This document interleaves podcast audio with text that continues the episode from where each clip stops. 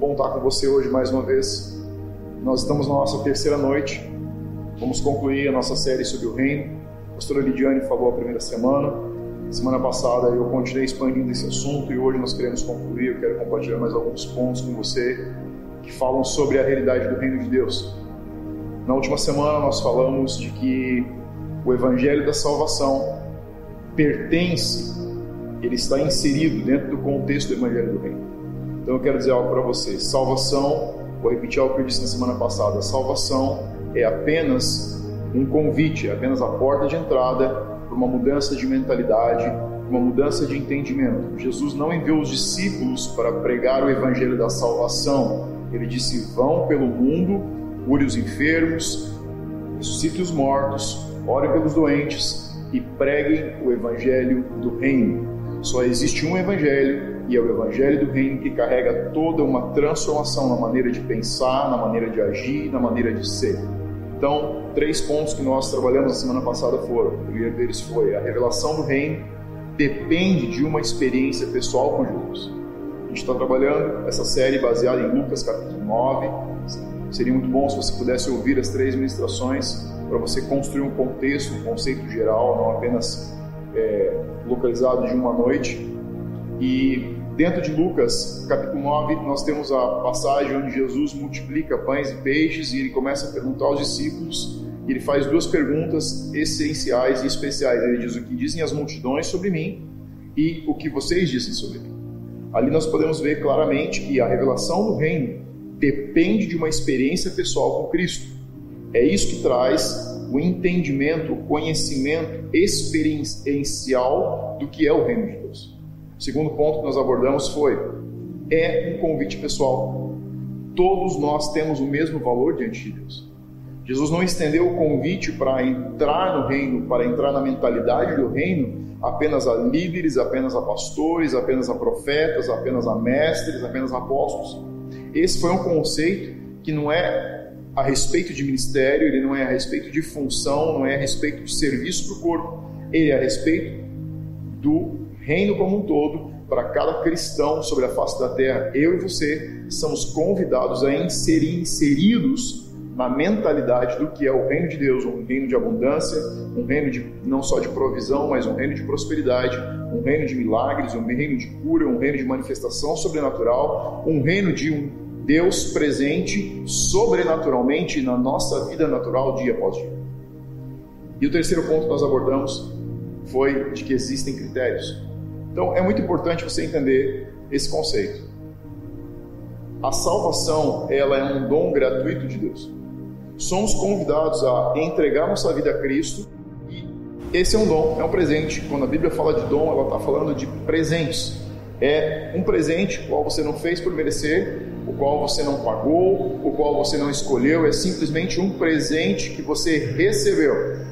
Então, quando nós estamos falando do reino, existe um critério que é para o reino de Deus. E aí nós concluímos o Mateus capítulo 19, falando do jovem rico, e eu quero retomar esse ponto para darmos continuidade hoje à noite. Então, quando Jesus termina esse momento com esse jovem, a gente, você pode ler essa passagem em Mateus capítulo 19, versículo 16, se você não tem conhecimento dela ainda. A conversa entre esse jovem que vem a Jesus perguntando o que lhe falta para obter a vida eterna, ele faz uma pergunta e Jesus lhe dá uma resposta que não é a resposta da pergunta, mas é a resposta de uma pergunta interna que ele tem. Então, olha só, Mateus capítulo 19, versículo 20 diz assim: Replicou-lhe o jovem. Então, Jesus disse, discorreu sobre alguns mandamentos e o jovem termina dizendo o seguinte: Tudo isso que você está falando eu tenho observado, mas o que ainda me falta? Jesus responde: se queres ser perfeito. Então, o jovem faz uma pergunta, e a pergunta é: tudo isso que você está discorrendo sobre os mandamentos eu tenho feito, o que me falta mais? A resposta de Jesus não foi sobre o que faltava para esse jovem. Jesus disse: se queres ser perfeito. E a gente vai entender o que esse perfeito quer dizer. Ele disse: vai, vende teus bens, dá aos pobres e terás um tesouro no céu, depois vem e me segue. A gente está vendo aqui mais uma vez o convite que é universal: vem e me segue mas existe um critério que ele está estabelecendo. Tendo, porém, o jovem ouvido essa palavra, retirou-se triste por ser dono de muitas propriedades. Então, o que, é, o que imagina essa situação comigo. A gente tem que trazer isso para um tempo mais contemporâneo para conseguir entender o contexto geral do que está acontecendo aqui. Existem muitas coisas acontecendo nesse momento. Esse jovem está chegando, ele é um jovem rico, muito influente, e essa é uma época onde ser proprietário de terras era um dos grandes pontos de riqueza. E isso normalmente era para um jovem rico, como a Bíblia está dizendo aqui, está falando de alguém de uma idade inicial muito jovem, alguém que tinha apenas chegado na sua maturidade. Normalmente, isso dentro do contexto judaico, seria um homem de seus 30 e 35 anos. Isso deve ser uma herança que ele recebeu. Então, esse jovem está chegando, suas roupas se destacam na multidão, ele vem acompanhado de pessoas, porque pessoas ricas nesse tempo se deslocavam acompanhados de outros seguranças, outras pessoas na sua companhia. A maneira dele falar, de se dirigir, de chegar em Jesus é diferente das multidões que estão ao redor com muitas necessidades. Então nós temos que entender todo esse conceito, porque ele constrói uma ideia e eu quero compartilhar isso com você. Então, no interior desse jovem, apesar de tudo isso que ele possuía, apesar de toda essa riqueza, apesar de toda essa influência, apesar de toda essa atenção que ele tinha ao seu redor, ainda assim, alguma coisa no seu interior dizia que ele tinha falta de algo. E ele chega para Jesus dizendo: Jesus, o que está faltando para mim? O que mais eu posso fazer? E Jesus responde: Se você quer ser completo. Então, a pergunta dele é: O que eu posso fazer? E Jesus responde dizendo: Se você quer ser completo. Completo aqui no original significa teleios. Teleios é um homem que não falta-lhe nada, é perfeito, íntegro em virtudes humanas consumadas, um homem maduro, maior de idade. Então, quando Jesus está falando de teleios aqui, ele está dizendo: se você quer ser completo, quer se sentir completo, você precisa não fazer mais, mas você precisa perder. Esse jovem está acostumado a uma mentalidade de ganhar e ele está querendo, está querendo ganhar a oportunidade, querendo ganhar o direito de entrar no reino. Mas Jesus está dizendo, estabelecendo um critério, está dizendo o seguinte: se você quer entrar no reino, não é sobre ganhar acesso ao reino, é sobre perder para entrar no reino. Então, esse é o conceito que Jesus está construindo aqui. Entrar na mentalidade do reino implica em perder. Não é sobre fazer coisas. Esse jovem está querendo fazer mais alguma coisa.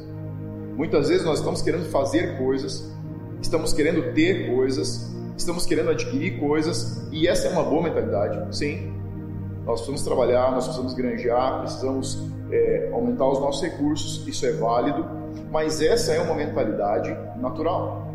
Jesus está falando com esse jovem sobre uma mentalidade sobrenatural, ele está dizendo: não é sobre ganhar, mas é você saber sobre perder.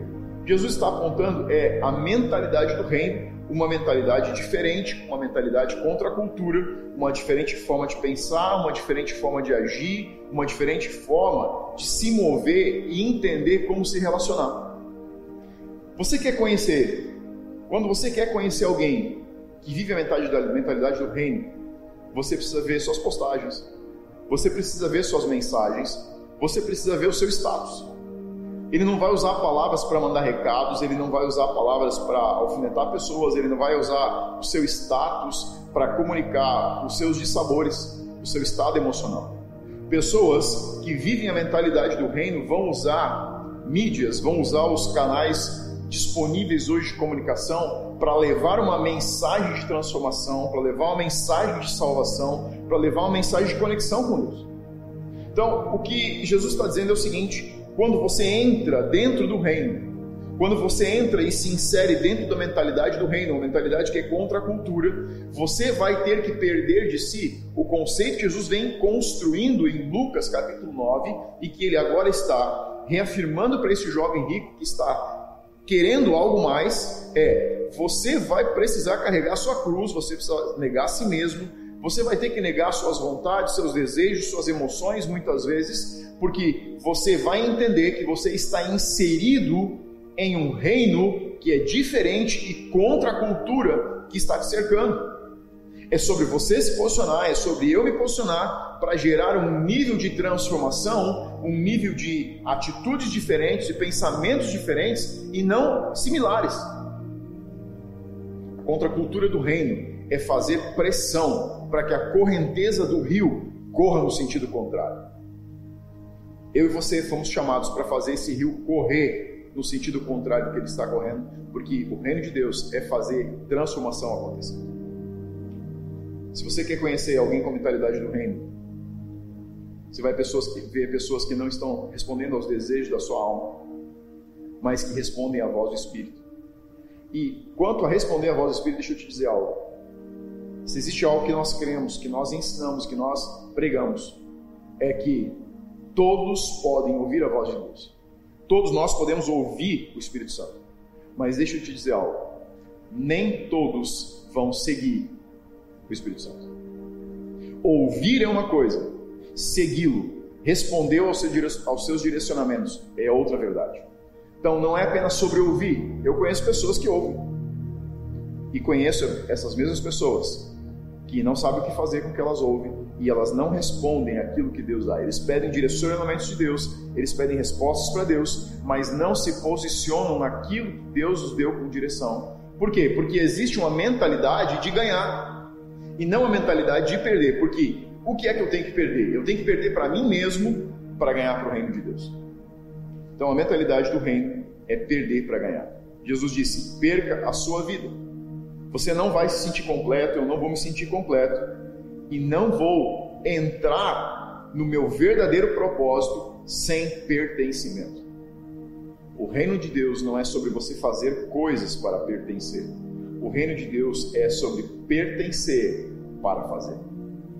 O equilíbrio entre o ser e o fazer está no pertencer. Quando você e eu entendemos que pertencimento é a porta que nos dá acesso para entrar na integralidade do nosso chamado, do nosso propósito, que conecta nossos talentos, nossos dons naturais, que talenta, que, que conecta toda a nossa inteligência, sabedoria, todo o nosso desenvolvimento, toda a nossa capacidade artística, toda a nossa capacidade de pensar, de interagir, nós conseguimos entrar no que é entregar para Deus aquilo que Ele já nos deu, para que o reino de Deus sofra algum nível de expansão e para que a terra, os nossos relacionamentos, as pessoas sofram algum nível de impacto e transformação. Então Jesus disse: se você quer entrar na mentalidade do reino, você vai ter que perder diariamente, carregue a sua cruz diariamente para me seguir. Então Jesus disse para esse jovem a mesma informação que ele deu lá em Lucas. Ele disse: vai, vende tudo que você tem, Riqueza é um problema? Não, riqueza não é um problema. Riqueza é um benefício. Riqueza é algo que Deus dá e que Deus quer dar para cada cristão sobre a terra. Desde que ela não seja o que me prende. Então, por que ele está tocando no ponto de riqueza com esse jovem? Porque ele está dependente daquilo e ele precisa se desprender. O reino de Deus é uma mentalidade de desprendimento dessa vida. Então não é sobre ser preso à riqueza, é sobre ser preso em qualquer coisa que me mantenha fora do acesso de verdadeira liberdade, o acesso a um lugar de transformação. Não é sobre riqueza, é sobre qualquer coisa que me prenda e me mantenha distante de uma mentalidade de carregar minha cruz diariamente. Para alguém pode ser finanças, para alguém pode ser família, para alguém pode ser a sua forma de pensar, para alguém pode ser o seu histórico familiar, para alguém pode ser suas emoções, para alguém pode ser o seu limite, limitações físicas, para alguém pode ser você conhece a sua realidade. O que tem prendido você? O que tem mantido você fora da mentalidade do reino? O que tem extraído de você a capacidade de entrar nessa mudança e transformação de cultura? O que tem sido a tua âncora que não deixa você navegar de uma forma diferente e você se associar com Deus nesse processo? Então, o quarto ponto, que é o ponto de hoje que eu quero entrar, se você estiver anotando, seria o seguinte: sempre escolhemos onde perder. Não existe neutralidade. Essa é uma frase bem importante, porque muitas vezes nós nos posicionamos pensando o seguinte: se eu não escolher, eu vou ficar em cima do muro. Deixa eu dizer algo para você Não escolher já é uma escolha. Não existe um não posicionamento. Não ter um posicionamento é se posicionar. Não participar de algo é se posicionar. Então, Lucas capítulo 9, versículo 24, se você tem tua Bíblia, abre aí, diz o seguinte: Pois quem quiser salvar a sua vida, perdê-la. E quem perder a vida por minha causa, esse a salvará. Um ponto importante aqui é que Jesus mencionou para os seus discípulos que nós não podemos ganhar nas duas extremidades. Olha que incrível. Muitos cristãos, muitas pessoas, muitos cristãos que querem ser cristãos devotos, não percebem que existe uma falsa ilusão de que temos uma escolha de não nos envolver e não nos engajar. Deixa eu dizer algo para você. Não escolher perder a minha vida já é uma escolha de perda. A verdade é que a falsa ilusão é pensar que conseguimos escolher não nos envolver. Olha o que o versículo diz na verdade. Pois quem quiser salvar, perde. Sabe o que Jesus está dizendo aqui para os seus discípulos? Se você quiser salvar a sua vida, se você quiser preservar a sua vida, se você quiser se salvar, você está perdendo. Quiser, ou seja, não é possível salvar a própria vida. Essa é a falsa ilusão. Nós vivemos muitas vezes uma falsa ilusão de que nós temos o direito de querer nos salvar, de querer nos manter apenas no Evangelho da salvação, então, Jesus veio, ele perdoa os meus pecados, ele me salva e eu estou garantido. Não existem garantias, porque existem critérios. A verdade é que quem quer se salvar já se perdeu. É isso que Jesus está dizendo. Quando perdemos nossa vida, o quanto perdemos nessa vida determina quanto ganhamos e o que ganhamos na vida eterna. Olha o versículo 24 do capítulo 9 pois quem quiser salvar, isso é apenas um desejo. Eu quero salvar, mas não é possível, porque eu não posso, através das minhas obras, sejam quais forem, gerar um nível de ganho pessoal. Tudo que eu ganho nessa vida fica nessa vida, não posso levar para a eternidade.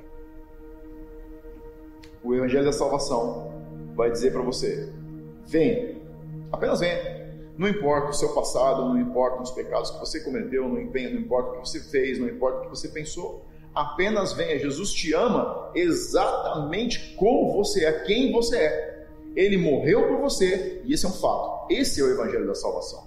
Ele é um Evangelho verdadeiro, mas ele é um Evangelho incompleto. O Evangelho da salvação apenas afasta você de condenação, mas ele não põe você em plenitude de vida, em liberdade de vida, ele não coloca você em um lugar de autoridade para transformar realidades. Ele não deixa você em uma posição de impactar os ambientes onde você está. Ele não dá você a uma voz de autoridade suficiente para que ela seja ouvida e não apenas escutada. O Evangelho da Salvação é apenas a primeira experiência o evangelho das multidões. Tem, mas existe um convite pessoal. O caminho não é salvação, o caminho é o reino, e viver o reino é viver estreitamento. Escuta isso aqui, porque ele faz parte do evangelho de critérios. Mateus capítulo 7, versículo 13 diz o seguinte: As duas estradas. Entrai pela porta estreita, aí abre parênteses, Larga é a porta e espaçoso o caminho que conduz para a perdição, e são muitos os que entram por ela. Fecha parênteses. Versículos 14 do capítulo 7. Porque estreita é a porta e apertado o caminho que conduz para a vida. E são poucos os que, escuta essa palavra, acertam com ela. A salvação nos conduz até a porta. Jesus aqui está falando de duas portas, dois caminhos. Ele está dizendo o seguinte: duas portas não, na verdade ele fala de uma porta e dois caminhos. Então, existe um princípio aqui. A porta estreita nos conduz para um caminho apertado. Você não vai entrar pela porta estreita e ter um caminho espaçoso. Você vai entrar pela porta estreita e o caminho vai ser estreito. O verdadeiro cristianismo passa pelo critério, passa por estreitamento. E quanto mais você cresce na sua maturidade, no seu amadurecimento, na sua vida, no seu relacionamento com Deus, mais estreitamento você vai ter, porque mais coisas você precisa deixar. O caminho não fica mais largo à medida que você anda, ele fica mais estreito. É só você olhar a história do cristianismo, olhar a história da igreja. Pessoas eram salvas, deixavam suas vidas, entregavam tudo por Cristo e acabavam sendo mártires. Isso é estreitamento de caminho.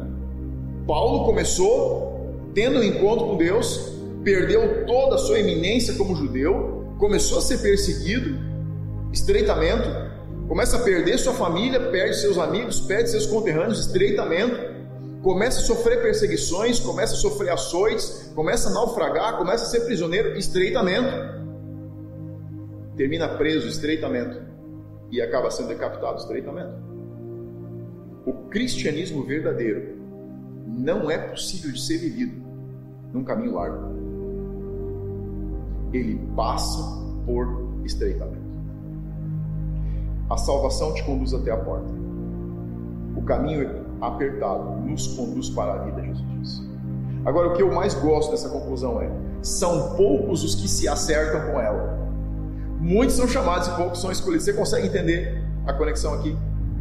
O evangelho da transformação é diferente em conteúdo que ele vai te dizer, porque ele está te entregando mais do que só salvação. O evangelho da transformação vai dizer para você: mude a sua maneira de pensar mude a sua maneira de viver, mude a sua maneira de pensar sobre você, sobre Deus, sobre a sua família, mude a sua maneira de agir, mude a maneira de se relacionar, mude a maneira de pensar sobre a vida e mude a maneira de pensar sobre as suas finanças. São poucos os que acertam com ela. Eu preciso me acertar com a porta. Por que, que eu preciso me acertar com a porta? Porque Jesus disse: Eu sou a porta. Ou seja, você precisa se acertar com Jesus, mas não basta se acertar com Jesus. Se nós pudéssemos construir uma imagem do cristianismo, nós teríamos milhões de cristão, cristãos que passaram pela porta, se acertaram com a porta, mas que não iniciaram uma caminhada no caminho porque ele é estreito. Eles passaram pela porta, eles são cristãos apaixonados por Jesus. Eu não estou aqui questionando a salvação, a sua salvação, mas eu estou te perguntando é, eu quero que você se questione se você tem uma experiência de estreitamento dentro da tua experiência de salvação. O que eu estou pedindo para você olhar é se quando você olha a tua vida, os últimos 5 anos, 10 anos, 15 anos de cristianismo, quando você olha os seus últimos meses, o que você vê? Você vê alargamento ou você vê estreitamento? Jesus disse: Eu sou a porta, você precisa acertar comigo. Ok, nós acertamos com Cristo. Agora, a pergunta que eu te faço é: você está em uma caminhada ou você apenas acertou com Cristo? Porque não é só sobre salvação. Jesus disse: existe uma porta e existe um caminho. Só porque você acertou com a porta não significa que você acertou com o caminho é sobre acertar com a porta e começar uma caminhada que vai te conduzir para estreitamento, porque é um caminho de purificação, é um caminho de santificação, é um caminho de confronto, é um caminho de aprendizado, é um caminho de maturidade, é um caminho de crescimento em dons, é um caminho de discipulado, é um caminho de aprendizado, é um caminho de transformação de mentalidade, é um caminho de mudança. Toda estagnação significa ou perda de direção ou alargamento de caminho. E essa pandemia está fazendo duas coisas: cristãos que estão estreitando o seu caminho e cristãos que estão alargando o seu caminho. Em que time você está? Essa é a pergunta que eu tenho feito para mim todos os dias. Que time eu quero pertencer? Eu estou querendo andar num caminho mais estreito ou, quando eu olho os últimos meses, o meu caminho tem sido alargado? Se o meu cristianismo, se a minha devoção está mais fácil, então não tem estreitamento, existe alargamento e talvez eu já não esteja mais na direção que Deus me deu para estar. Talvez eu tenha me perdido em algum lugar do caminho, talvez eu esteja fora da direção de Deus. São perguntas que eu faço para mim. quando nós acertamos com a porta, aceitamos os seus critérios e aceitamos o estreitamento do caminho. Agora, o que diz Lucas capítulo 9, versículo 25. Quem que aproveita o homem ganhar o mundo inteiro, se vier a perder-se perder ou causar dano a si mesmo? Então a conclusão, Jesus está amarrando tudo, uma conclusão final ele está dizendo o seguinte: você pode ganhar o mundo, mas pode perder-se e causar dano a si mesmo. Olhe para mim e pense consigo agora.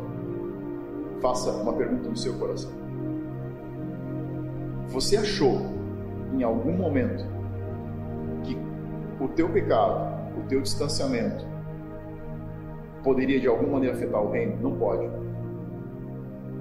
Os meus pecados, a minha humanidade não pode afetar Deus, não pode afetar reino mas sim pode causar dano para mim mesmo. Entenda algo. Alargar o caminho não traz prejuízo para o reino. Facilitar o meu cristianismo não traz prejuízo para o reino. Mas pode sim trazer perda para mim e dano a mim mesmo. O alargamento do caminho para mais ganho, mais conforto, é considerado perda pessoal e não perda reino. Perder-se a si mesmo. Talvez você esteja ganhando mais deste mundo. Talvez você tenha se perdido em algum ponto do caminho. Talvez você tenha se perdido em algum ponto, em algum tempo, no meio dessa pandemia. Talvez em um final de semana ou dois de lockdown, você entendeu que você não precisaria mais conectar com uma família espiritual presencialmente. Nós temos a tecnologia, graças a Deus por ela, por quem criou, graças a Deus pela equipe que faz todo esse trabalho. Você está recebendo essa mensagem hoje porque tem uma equipe aqui que não está aparecendo, mas eles são mais importantes que eu que estou parado aqui, porque sem eles isso aqui não seria transmitido. Agora deixa eu dizer algo para você. Se você entendeu em algum momento que essa mudança de estação te traria mais conforto, talvez você tenha largado o teu caminho. Isso aqui que nós estamos fazendo hoje é estreitamento de caminho, porque a gente não fazia isso ontem. Nós não estamos fazendo menos, nós estamos fazendo mais. A pergunta que eu te faço é: você está fazendo menos ou você está fazendo mais? Essa pandemia, essa estação que nós estamos vivendo como nação e como nações, estreitou o teu cristianismo ou alargou o teu cristianismo? Você carrega mais de Deus porque você teve mais tempo para ficar na tua casa, porque você teve mais tempo para estar com Deus, porque você teve mais tempo para conectar com a presença de Deus, ou você está mais longe? Um ou dois finais de semana, três finais de semana, um mês, dois meses de lockdown, onde nós não podemos nos reunir presencialmente, era a desculpa que você talvez precisava para não participar mais presencialmente? Talvez você esteja largando o teu caminho, ou talvez você esteja entendendo que isso aqui se tornou um meio de divulgação, onde você pode expandir para pessoas que nunca pisaram em uma igreja. E você tem amigos para quem você pode mandar esse mensagem dizer: É isso, que semente está essa pessoa ouvir o que Deus está falando. Você sabe, o reino não pode perder e jamais perde por nenhuma decisão minha. Não existe nada que eu possa fazer que traga prejuízo para Deus. Pode trazer prejuízo sim para uma igreja local. Pode trazer sim prejuízo para minha família. Pode trazer prejuízo sim aqui. Mas o que eu quero fazer, eu quero expandir de maneira de pensar para algo mais. Eu quero, tipo, eu estou levando você a entender. Se você passou pela porta e você tomou um caminho estreito, ele não vai se alargar em nenhum ponto do caminho. Pense e analise se o cristianismo que você está vivendo agora, hoje, está mais estreito ou se ele está mais largo. Eu e você somos convidados a passar pela porta, mas caminhar para a vida, entrar no caminho. Feche teus olhos e quero orar com você nessa noite. Talvez você nunca tenha se acertado com a porta. Então esse é um convite para você hoje à noite. Que você possa convidar Jesus para vir morar no seu coração, que você possa, pela primeira vez talvez na sua vida, se render se curvar, se humilhar para passar por essa porta. Talvez pela primeira vez você esteja entendendo que não é sobre os dias que você está vivendo, mas é sobre a eternidade que você vai viver. Essa é a vida da qual Jesus falava. Ele disse: você vai ter que passar nessa vida por estreitamento de porta e estreitamento de caminho, se você quiser entrar na vida com propriedade. Não nessa vida, mas na eternidade. Agora, se tudo que está acontecendo agora está levando você para mais facilidades, para mais largueza de caminho, talvez, talvez, você esteja ouvindo Deus, mas respondendo aos seus desejos. Deixa eu dizer algo para você. O reino de Deus não é prazeres, não é conforto. O reino de Deus é justiça, paz e alegria no Espírito Santo. Talvez você tenha se afastado do estreitamento. Talvez você tenha tomado uma linha paralela. Talvez você tenha feito uma pequena mudança de rota. Que dentro de dois, duas semanas de lockdown não foram perceptíveis mas talvez depois de 8, 9, 10, 11, 12 meses de pandemia, você possa olhar para trás e ver que você já está andando num lugar completamente diferente e está se distanciando cada vez mais. Não sei qual é a família espiritual que você pertence ou que você pertencia. Reconecte essa família. Encontre ou encontre uma família a qual você pode se conectar. Porque se você quer entrar na vida, você precisa viver estreitamento e relacionamento com pessoas também é estreitamento de vida. Então eu faço perguntas diferentes para públicos diferentes hoje. E uma pergunta é: você alguma vez acertou com a porta? A outra pergunta que eu faço é: você talvez esteja precisando se realinhar, se reacertar, se encontrar. Talvez você tenha se perdido e talvez você esteja ganhando coisas nessa vida. Talvez você esteja ganhando o mundo. E Jesus não disse que você não deveria ou não poderia ganhar o mundo. Ele disse: Que proveito tem o homem quando ele ganha tudo nessa vida, se vier a perder? O que ele está dizendo é: Você pode ganhar nessa vida. Apenas cuide para não causar dano e não se perder no meio do processo. Tudo que nós temos disponível hoje deve facilitar, mas ainda assim deve nos facilitar estreitamento também.